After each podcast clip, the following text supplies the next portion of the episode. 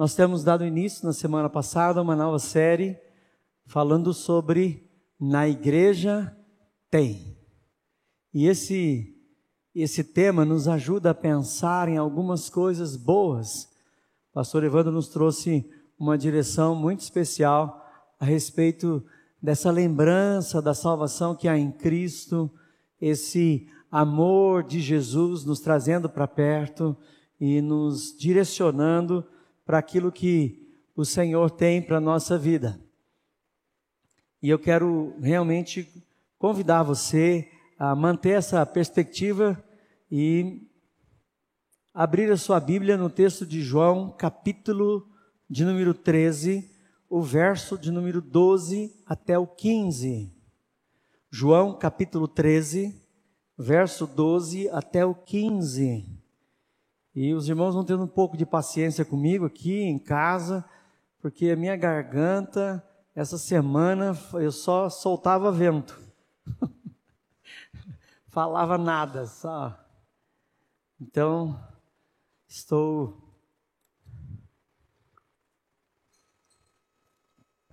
terminando a recuperação da garganta. Se a gente consegue chegar até o final. O Evangelho de João, capítulo 13, versos 12, 13, 14 e 15, diz assim a palavra do Senhor: Quando terminou de lavar-lhe os pés, Jesus tornou a vestir a sua capa e voltou ao seu lugar. Então lhes perguntou: Vocês entendem o que eu lhes fiz? Vocês me chamam mestre e senhor, e com razão pois eu o sou. Pois bem, se eu sendo o Senhor e mestre lhes mestre de vocês, lavei-lhe os pés, vocês também devem lavar os pés uns dos outros. Eu lhes dei o exemplo para que vocês façam como eu lhe fiz. Amém, irmãos? Até aí, daqui a pouco a gente mantém a sua Bíblia aberta, a gente vai olhar outros momentos, outros textos desse mesmo capítulo 13 de João. Quero que você feche seus olhos e ore junto comigo. Você pode orar em voz alta? Diga assim: Senhor Jesus, eu quero receber da tua palavra o alimento do Senhor para a minha vida, em nome de Jesus. Amém. Muito bem. Bom, uh, esse texto de Jesus lavando os pés dos discípulos, ele aparece normalmente lá na quinta-feira da Páscoa, na semana da Páscoa, ou chamada Semana Santa. E depois a gente esquece, porque a gente acha que é só lavar o pé do cidadão, né? Ou da cidadã, né? Pezinho bonitinho, lava lá e fica tudo certo. Mas é um ensinamento que Jesus tem para nós. O que Jesus acaba de fazer não é um gesto passageiro, e sim uma norma válida para todos os tempos. Expõe um conteúdo do seu mandamento, a lei fundacional da comunidade. A lei tá, a igreja está nascendo. A ceia, o Evangelho de João é muito especial para a gente entender a ceia do Senhor porque os capítulos 13, 14, 15, 16 e 17 é o relato detalhado de tudo o que ocorreu entre três a quatro horas de uma refeição. Algo muito detalhado que o evangelista João traz à tona. Se você for olhar os textos de Mateus, Marcos e Lucas, o que você vai ver é a chegada, a ceia aquele momento da ceia, de partir o pão e o, partilhar o, o cálice, e depois saíram cantando o hino para o Getsemane. Acabou conversa. João traz o detalhe. Capítulos 13, 14, 15, 16, 17. E você vai vendo essa interação de Jesus com os seus discípulos, deixando marcas na vida deles que vão ser marcas abençoadoras para nós. Ah, há um, um, tempo atrás, há uns um mês, mês e pouco atrás, eh, nós estivemos em São Paulo fazendo uma, uma viagem por conta do Movimento Nacional de Oração, falando em várias igrejas, e nós conhecemos várias igrejas ali em São Paulo, a sua realidade. E eu conheci uma realidade que eu quero partilhar com vocês agora. Uma congregação, congregação é uma igreja que está nascendo.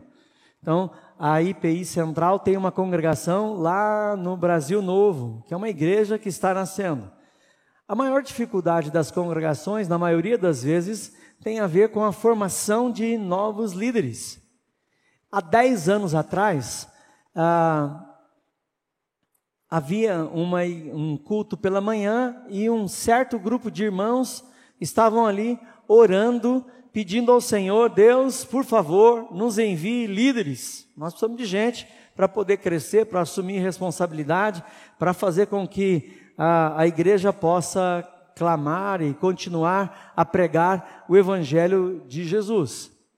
Bom, uma congregação, um pouco de, de gente reunidas, é, fizeram a oração, terminaram e tudo bem. Bom, passado algum tempo, alguém vindo lá da Cracolândia de São Paulo pega numa padaria um folhetinho como esse, mais ou menos aqui, ó. É um folhetinho de um sulfite A4, com algumas coisas escritas e de maneira bem específica escrito assim na capa: Grupo de autoajuda para dependentes de álcool, droga, familiares e dependentes, apoio ao ex-dependente. Então, tem o um endereço e um mapinha aqui que em São Paulo você nunca chega em lugar nenhum sem um bom mapinha, né? Então, um mapinha aqui atrás. Por volta da umas cinco e pouco da tarde, o culto nessa igreja, às 18 horas. Chega um irmão, totalmente é, vindo da Cracolândia, você imagina. Maltrapilho, cheirando ou exalando um outro perfume que não é o que você usa e nem eu. E de repente, ele entra na igreja e fala assim: Eu preciso de ajuda. Aqui diz que alguém pode me ajudar nesse lugar. E a igreja, a igreja que ele foi, mantém uma associação Despertar da Família, projeto Gênesis, que cuida exatamente de é, gente que está com dependência química de álcool, de drogas. Bom, esse homem é acolhido, recebido, encaminhado para essa casa de recuperação. Lá fica o processo todo de casa de recuperação. Uh, se livra do vício das drogas e do, do álcool vem para a igreja, agora ele é membro da igreja, se integra na igreja e começa a participar da igreja e começa a se envolver com os vários ministérios e de repente Deus o chama para ser pastor. E aí ele vai encaminhado pelo presbitério para uma faculdade nossa lá em São Paulo, FATIP, faz o curso EAD, como alguns estão fazendo aqui da nossa igreja, faz o curso EAD, se forma e no domingo que nós estávamos lá, era o primeiro final de semana dele como ordenado. Ele estava lá recebendo. E o que que acontece? O que Deus fez? Fez levar aquele recém-ordenado, onde ele vai ser pastor agora? Na congregação, naquela congregação, com um grupo de irmãos reunidas, que botou o joelho no chão e Deus mandou um cidadão que precisava de ajuda, de amparo, de acolhimento para a igreja, que podia acolhê-lo. E ele agora é o pastor daquela congregação. Está muito feliz, muito apaixonado pela obra. Nessa igreja, outras pessoas se chegaram também do mesmo caminho, do vício da droga. Então, mais dois, três presbíteros vieram desse mundo, foram recuperados três presbíteros da igreja, são quatro presbíteros, três vieram desse mundo. O grupo de louvor tinha umas seis pessoas, quatro vieram também da Cracolândia, do vício. Estavam ali servindo ao Senhor. E uma senhora tocando violino, começou o culto, fazendo o prelúdio. E a obra de Deus feita maravilhosamente. Por que, que eu estou contando essa história? Porque o texto que Jesus nos dá, a orientação que ele nos dá, na igreja temos. Pode pôr o próximo para nós, por favor? Temos o que que Jesus fala? Temos uns aos outros. Veja o que Jesus diz. Pois bem, eu sendo mestre e senhor, lavei os pés de vocês. Vocês também devem lavar os pés uns dos outros. Só que a gente pensa que é só lavar o pé do bonito, certo? Tirar o sapatinho com meia que não tem chulé e vou lavar o pé ali num dia de um culto é, bem pro forma, é bem é, teatral. Mas não é isso. É outra coisa. Isso tem a ver com os mandamentos de Jesus que a gente chama de mutualidade uns aos outros. O que, que é mutualidade? Pode pôr o próximo para nós, por favor? Aí no slide, isso. Mais um, aí. Isso, definição de mutualidade. O que, que é mutualidade? Mutualidade é aquilo que nós chamamos de comunhão na parte prática. Sabe comunhão? Ah, como é bom vivermos unidos em comunhão, certo? Os irmãos, maravilhosa comunhão da fé, a fé em Cristo. Mas o que é comunhão? É a mutualidade colocada em prática. Então, veja lá, os cristãos fazem para externar o seu mútuo amor em unidade. É tudo aquilo que você faz para externar o amor mútuo e a unidade. E também é tudo aquilo que você evita fazer para preservar este amor e essa unidade, certo? Então é tudo aquilo que você faz e tudo aquilo que você não faz para preservar o amor e a unidade. Mas o que, é que, pastor, que eu posso fazer e é mandamento do Senhor para a nossa vida? Então, nós temos 25 mutualidades na Bíblia. Então, preste atenção. Você pode amar-vos uns aos outros, certo? Amar uns aos outros.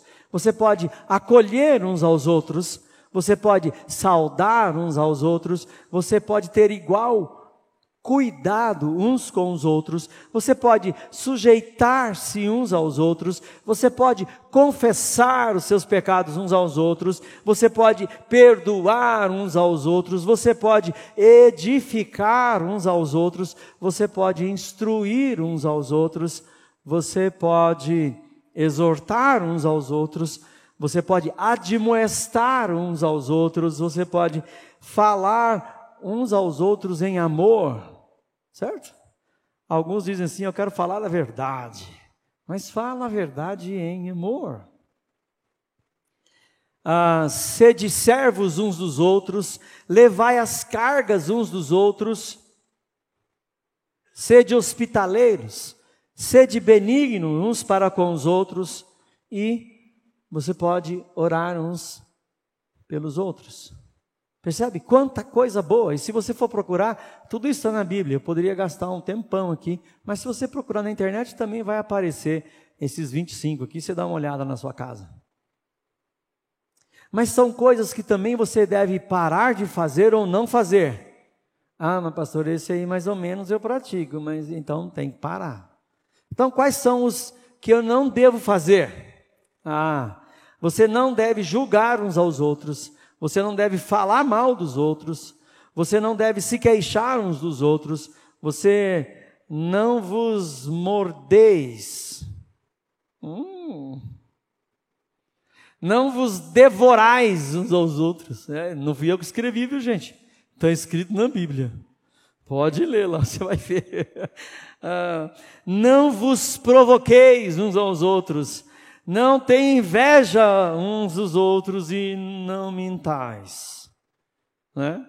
Uns aos outros. Olha que beleza.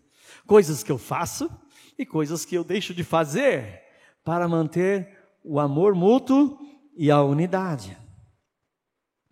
Aí você pode falar assim: bom, ah, pastor, esse negócio de uns aos outros aí, né? Como é que é esse negócio na prática? Se você olhar para o seu texto da Bíblia, de João capítulo 13, o verso 2, ele começa assim: estando servindo o jantar. Já tinha começado. Aí depois tem uma conversa bem legal que, que o João está falando que o diabo veio e se apoderou ah, do Judas para trair ele, né? Bom, Jesus havia começado o jantar. Ah, você sabe um pouco, e eu também, do como era o costume da época de, de comida, né? De comer. A mesa não era essa mesa que a gente senta aí com 80, 90 centímetros de altura. Aí tem cadeirinha que fica bonitinho com a mão na mesa. Ah, como que era a mesa? Baixinha, 20, 25, 30 centímetros no máximo. E bem pertinho do que que ficava a mesa? Bem pertinho dos pezinhos, ó. Olha os pezinhos de novo aparecendo. Bem pertinho dos pezinhos, vindo das ruas e as sandálias todas empoeiradas. Não era o sapatinho bonitinho, fechadinho, como a gente tem hoje, né? Sandálias e com os pezões todos empoeirados. E aí o pezão ia ficar perto da salada, ia ficar perto do cordeiro, perto do pão. Então tinha que chegar em casa e fazer o quê? Tinha um cidadão na porta, um escravo, um servo, para lavar o pé daquele que chega. Bom, Jesus mandou os discípulos prepararem a ceia e quando eles chegam, não tem o abençoado do cidadão que tinha que fazer o serviço sabe? Você imagina você chegando e sabendo que tem que lavar o pé. Você dá uma olhada assim e fala assim: Ué, cadê o cidadão? Né? Você foi o primeiro a chegar. Aí ele dá uma olhada e fala assim: Bom, não vi, vou ficar aqui no cantinho, né? Aí ele vai para o cantinho, chega outro, dá uma procurada também, não viu, e fala assim: Cadê o fulano que vai lavar o pé? Sei, Aí vai para o outro canto, daqui a pouco alguém fala assim: não, não tem ninguém, vou sentar mesmo. Sentou lá no chão e começaram a rodear a mesa.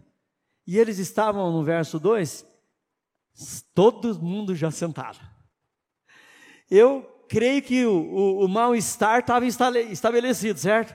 Todo mundo ficando olhando assim para ver o que, que Jesus ia fazer, se ele ia reclamar, se ele ia cutucar alguém falou assim: oh, cadê o fulano para lavar o pé? Não veio lavar o pé. Ele podia dar uma bronca em, no dono da casa, dizendo: cadê o cidadão para lavar o pé? Mas o que Jesus fez? Ele viu uma oportunidade. O que, que Jesus fez? Diz o texto que Jesus pega a toalha, amarra na cinta e dá um nozinho aqui, pega a bacia, põe no chão, lava o pé do bonito, põe o pé do bonito na na perna dele e seca com a toalha. e aí aquele constrangimento, né? Um olha de lado, o outro olha para o outro, e aí o Pedro, a hora que chega na, pedra, na, na vez do Pedro, o que, que o Pedro faz? Não, vai lavar meu pé, não, pelo amor de Deus, de maneira alguma você vai lavar meu pé. Jesus olha para Pedro e diz assim: Pedro, se você não deixar eu lavar o seu pé, você não tem parte comigo. Oh, então dá banho logo. dá banho logo que é melhor. Pronto. Não, Pedro, calma. Você já está limpo. Agora é só lavar os pés. Irmãos, não sei quanto a você, mas em alguns lugares, talvez aqui na igreja, você já deve ter chegado e alguma coisa poderia é, já estar sendo feita ou já deveria ter sido feita. Sabe aquele lugar que você chega na, na célula e ninguém arrumou as cadeiras ainda, as cadeiras estão todas empilhadas lá, e aí você fica olhando assim, um para a cadeira, um para o dono da casa, né? Fala, o que, que vai fazer? A oportunidade. Tem oportunidades que estão surgindo, o que deveria ser feito que não foi feito o que está para fazer, talvez é, nem ainda havia sido inventado o ministério que Deus está querendo te dar. Você e eu somos bem observadores, certo? Chegamos nos lugares e damos uma olhada, assim, hum, aquela janela podia estar fechada, aquele ventilador podia estar ligado ou desligado, aquela coisa poderia ter acontecido. E a gente poderia ir, mas a gente faz assim, ó, ó o exercício, ó. Encolhe os braços. O que Jesus fez? Ele viu uma oportunidade de ensinar os seus discípulos o que ele fez? Pegou a toalha, pegou a bacia. Tem algo sempre na igreja que precisa ser feito? Tem algo sempre no seu relacionamento com as pessoas que pode ser feito? Um, um pouco além você pode ir. Ah, um outro exemplo é Atos capítulo 6. No meio da igreja surge uma necessidade. As viúvas estão passando por necessidade, estão precisando de comida. Mas ninguém tinha uma responsabilidade específica com aquela situação, e os apóstolos estabelecem o ministério diaconal para socorrer a casa das viúvas, para socorrer a necessidade delas. Talvez o que Deus esteja chamando você para fazer ainda nem começou, nem existe. Tem tantos ministérios hoje surgindo, né? Esse ministério de recuperação é um ministério que está aí de grande necessidade. De grande necessidade. Mas tem tantos outros. Por exemplo, nós podemos servir aqui no Espaço Central Kids. Nós podemos servir ah, no Espaço Ubuntu nós podemos trabalhar com moradores de rua, ah, nós podemos servir no espaço de integração, recebendo os irmãos lá na frente. Você pode se envolver com a educação cristã, você pode se envolver com tantas áreas da igreja, Ministério de Louvor, você pode trabalhar ah, ajudando a Diverilda com surdos. Tanta coisa. Mas sabe o que acontece? A gente fica incomodado exatamente como os discípulos estão, sentados ao redor da mesa, olhando para a cara um do outro para ver quem que vai pôr a mão na massa. E a gente fala assim: nossa, quem que deveria fazer isso? Alguém, meu Deus. Aí a gente entra naquela mutualidade que a gente não devia fazer, que é não reclamar, não falar mal uns dos outros. Ai, meu Deus, o pastor não vê isso que precisa ser feito? Ah, não. Não dá, desse jeito não dá.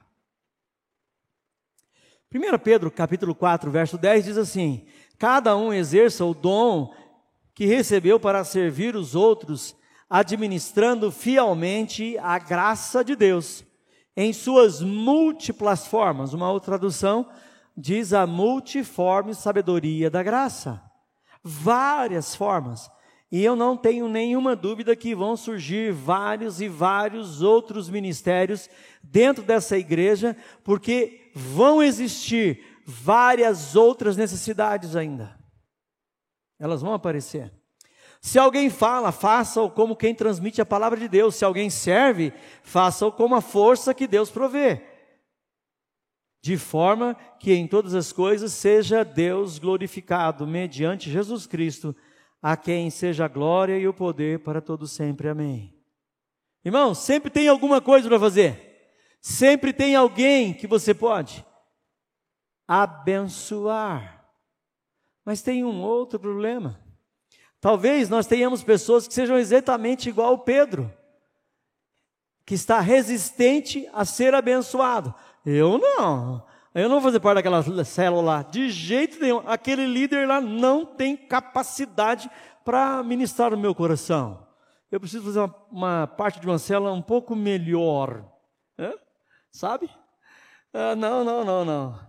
Eu não consigo ser ministrado por aquele professor de escola dominical. Ah, eu sei mais do que ele. Sabe, gente que não consegue ser abençoado, nem receber a bênção o abençoado consegue. Ele está lá, não vai lavar meu pé, de maneira alguma, me recuso. Certo? Qual é o desafio dessa parte de Jesus está nos ensinando? O desafio é: eu decido abrir o meu coração e permitir abençoar e ser abençoado por esta igreja aqui. Amém? Não pela igreja celestial que um dia você gostaria, por seres angelicais, por todas as coisas perfeitas, em perfeita ordem, todas as coisas, fazendo tudo certinho. Não, por essa igreja aqui, onde eu e você, pecadores do Senhor, estamos servindo. Que querem viver e melhorar para a graça de Deus e permitir que sejamos ministrados uns pelos outros. Qual é a minha palavra para você? Pegue a toalha que Jesus está mostrando para você. Ai, pastor, mas não sei. Eu vou colocar uma brasa quente na sua cabeça hoje, em nome de Jesus, amém?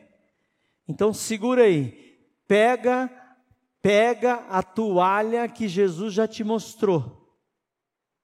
Se você veio achando que você estava super sossegado hoje, pode preparar o seu couro. Pega a toalha que Jesus já te deu. Pastor, do que você está falando? Eu estou falando das coisas que você está vendo, das coisas que você pode servir, o lugar onde você pode servir, aquilo que você olha e te incomoda, aquilo que fala assim: nossa, mas ninguém viu isso, mas ainda não fizeram isso. É esse lugar aí. Pega a toalha abençoada. Amém? Amém, irmãos? Ixi. O pastor vai pedir para botar brasa viva na cabeça do fulano, e lógico, o amém vai ser desse tamanho, né? Amém, irmãos? Ah, muito bem. Alguém da, da, da, da tele, lá da internet deve ter caído do outro lado lá, né? Com um susto desse. Brasa viva na minha cabeça? Não, não quero não. Bom, uns aos outros dentro da igreja. Mas e fora da igreja? Aí você precisa definir de maneira muito clara quem são os uns e quem são os outros. Como assim? É. Eu preciso descobrir quem são os uns. Quem são os uns? São os que se achegaram a Jesus. Esses são os uns. E quem são os outros? Os que ainda estão longe de Jesus. Pastor, acho que o senhor está meio delirando aí, porque Jesus está falando isso para os discípulos. Ele está falando para ele de uns aos outros. Olha aí na sua Bíblia, João capítulo 13, verso 20, por favor.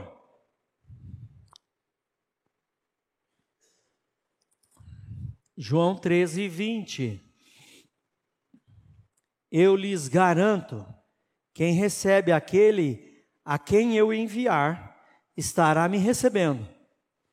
E quem me recebe, recebe aquele que me enviou. Jesus está dizendo: Eu estou enviando vocês. E se alguém receber vocês, está me recebendo. E se me receberem, recebem aquele que me enviou, o Pai. Certo, irmãos? Os discípulos estão na ceia, a ceia não é só para comer, é uma ceia de envio. Então você vai e vai ser bênção uns para os outros. Mas, pastor, é, eu sou aqui na igreja, eu sou uns, certo? Nós somos aqui uns. E lá fora? Lá fora é só você esticar o pescoção, você vai achar um monte de outros, certo? Que estão longe de Jesus ainda, que não se achegaram a Jesus ainda.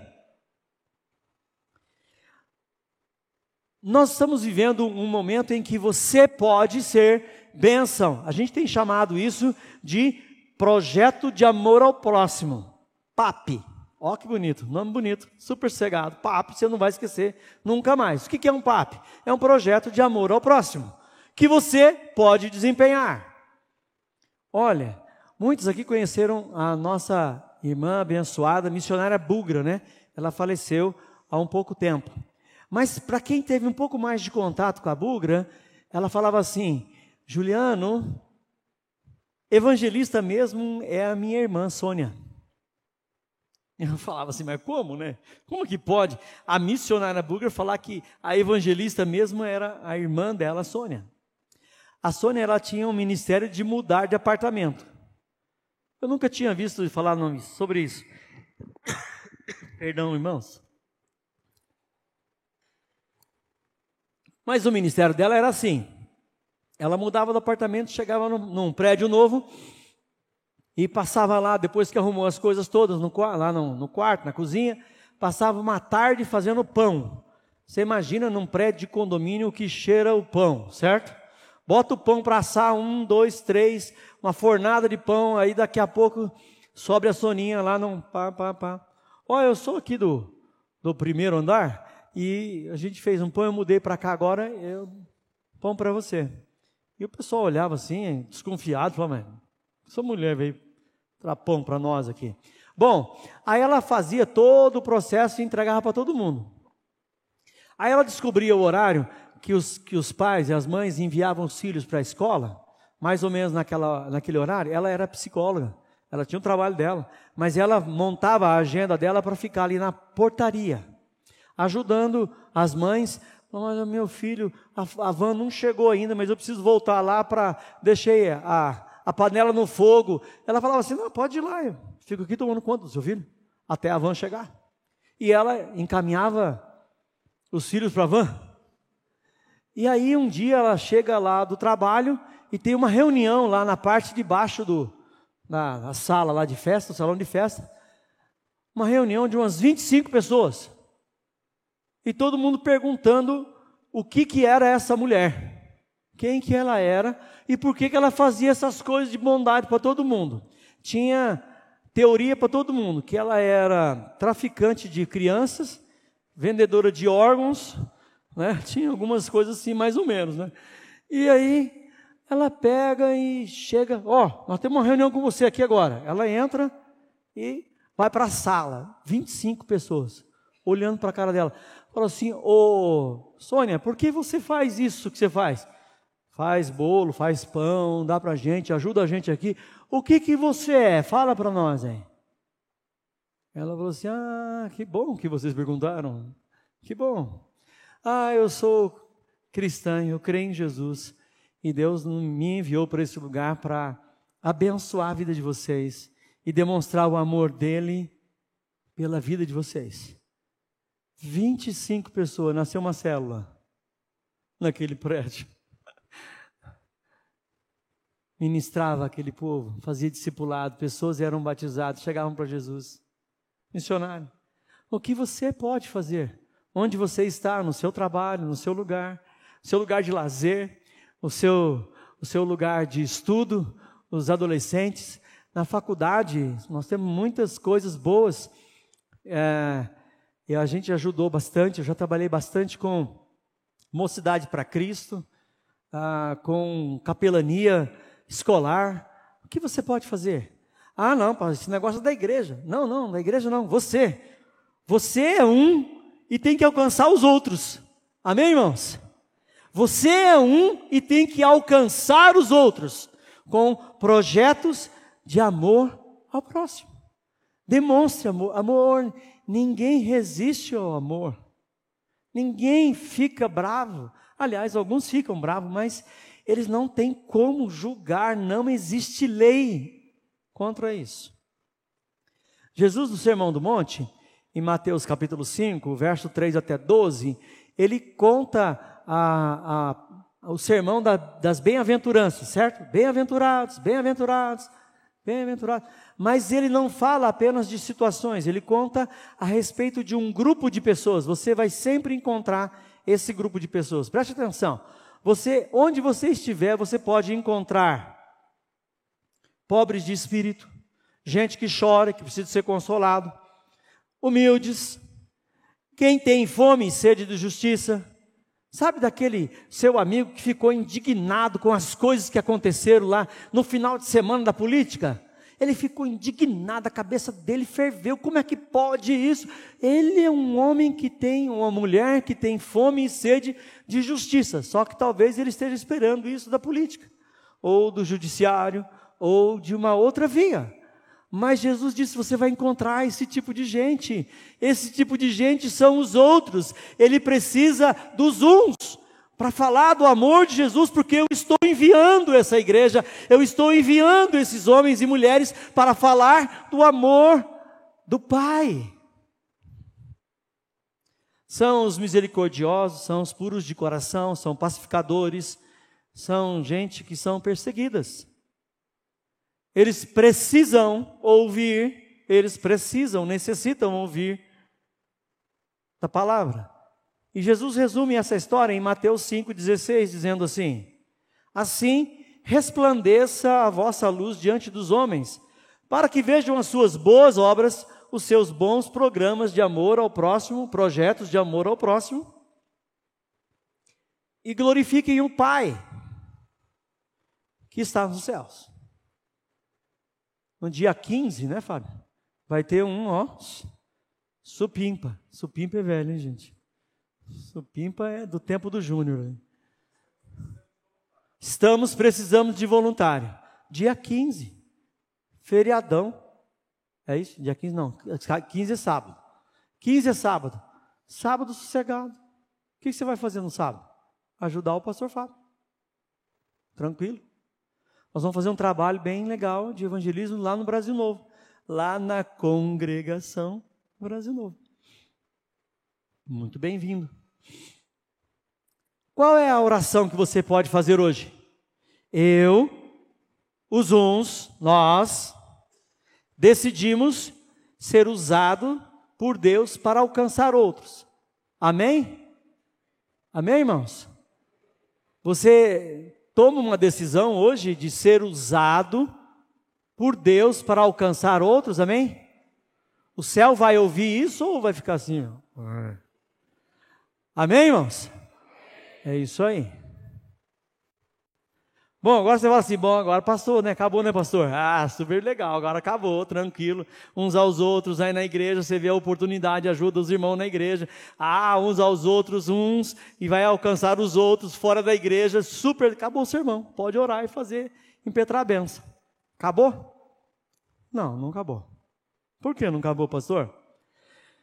Porque a pergunta para a minha vida e para a sua é: como Deus vê essa história? Como Deus vê isso?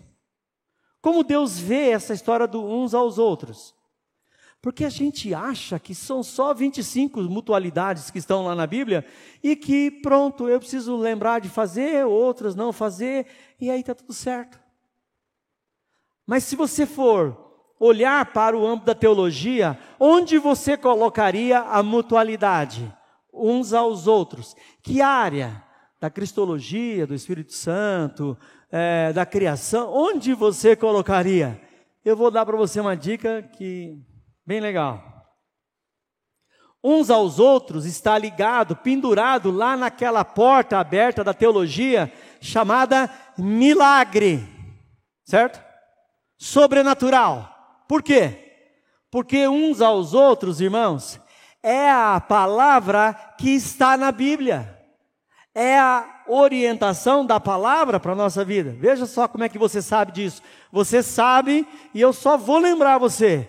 Ó, oh, como bom e agradável viverem unidos os irmãos, é como óleo.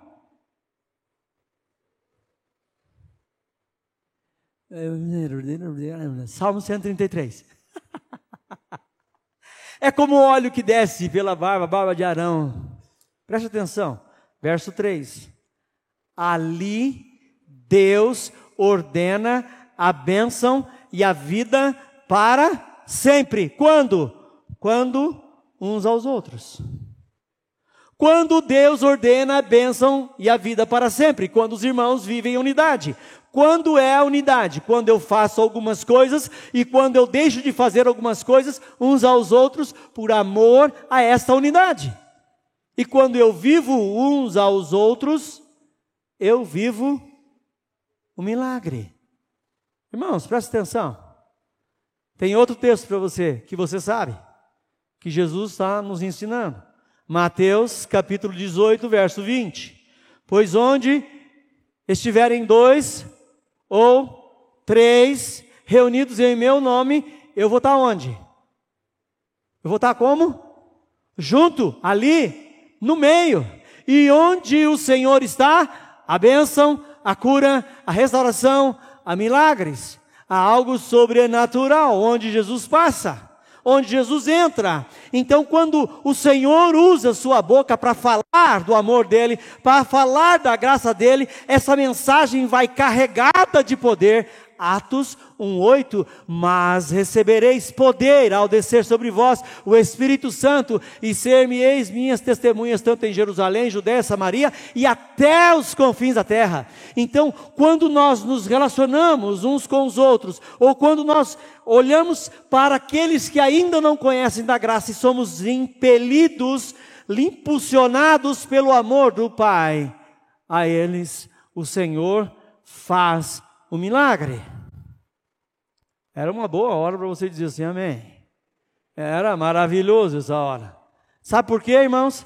Porque isso mexe com a nossa vida. Eu não sei se você já foi usado por Deus para ser instrumento da graça de um milagre. Não sei se você já fez isso. Não sei se você já participou disso.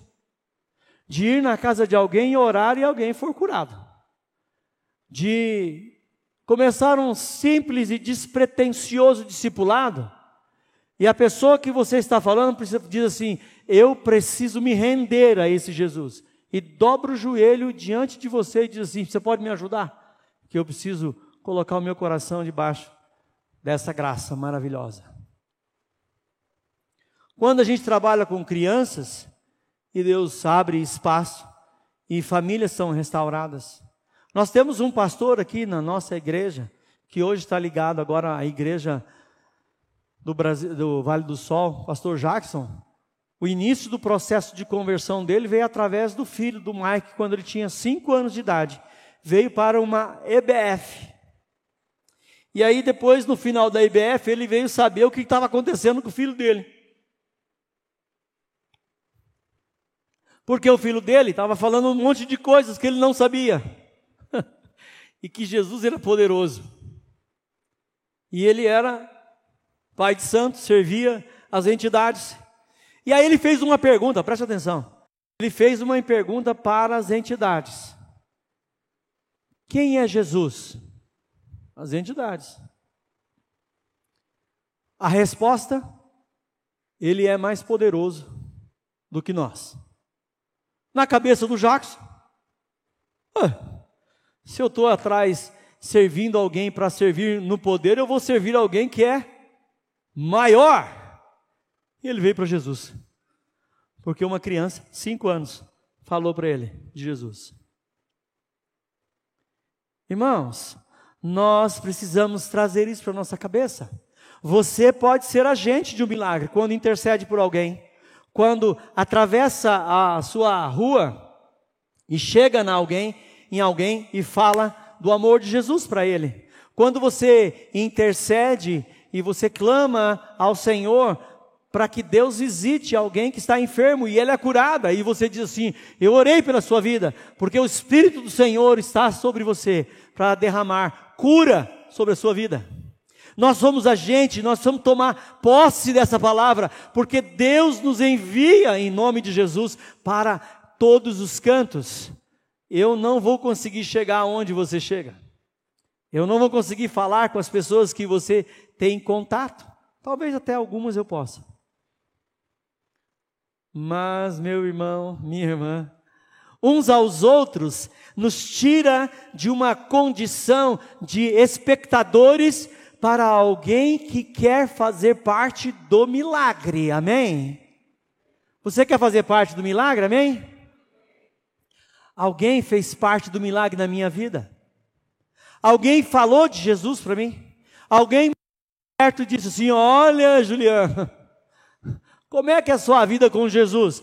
Alguém foi lá comigo e abriu primeiro a João ali, ó, e começou. Você sabe ler a Bíblia? Eu falei: Não.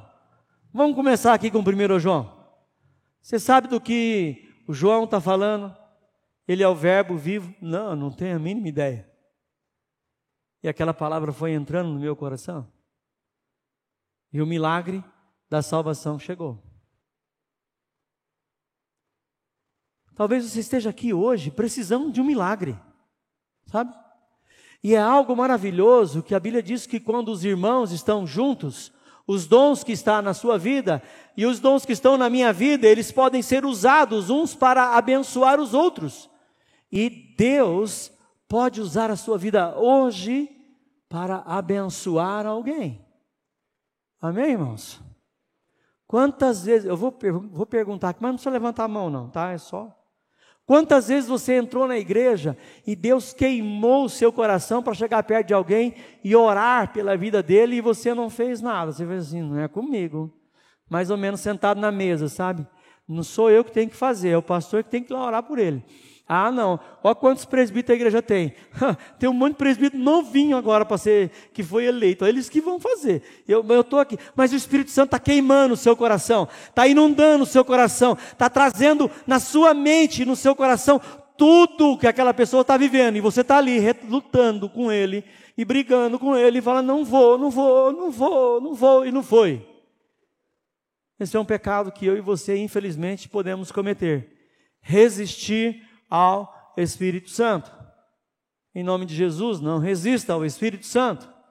Em nome de Jesus, não se torne empecilho, porque se você não quiser, Deus vai usar outro. E você vai falar assim, como eu já ouvi muitas vezes: Juliano, por que, que Deus usa tanto a sua vida e não usa a vida do fulano? Falei, olha, eu não sei. Eu falei para os irmãos aqui hoje. Se a gente não atrapalhar, já ajuda bastante, certo? Se a gente não atrapalhar, olha, o Espírito Santo é maravilhoso. Então, irmão, se ele falou com você, se ele falou com você, dá ouvidos. Pega a toalha lá, cata bastante e vai servir.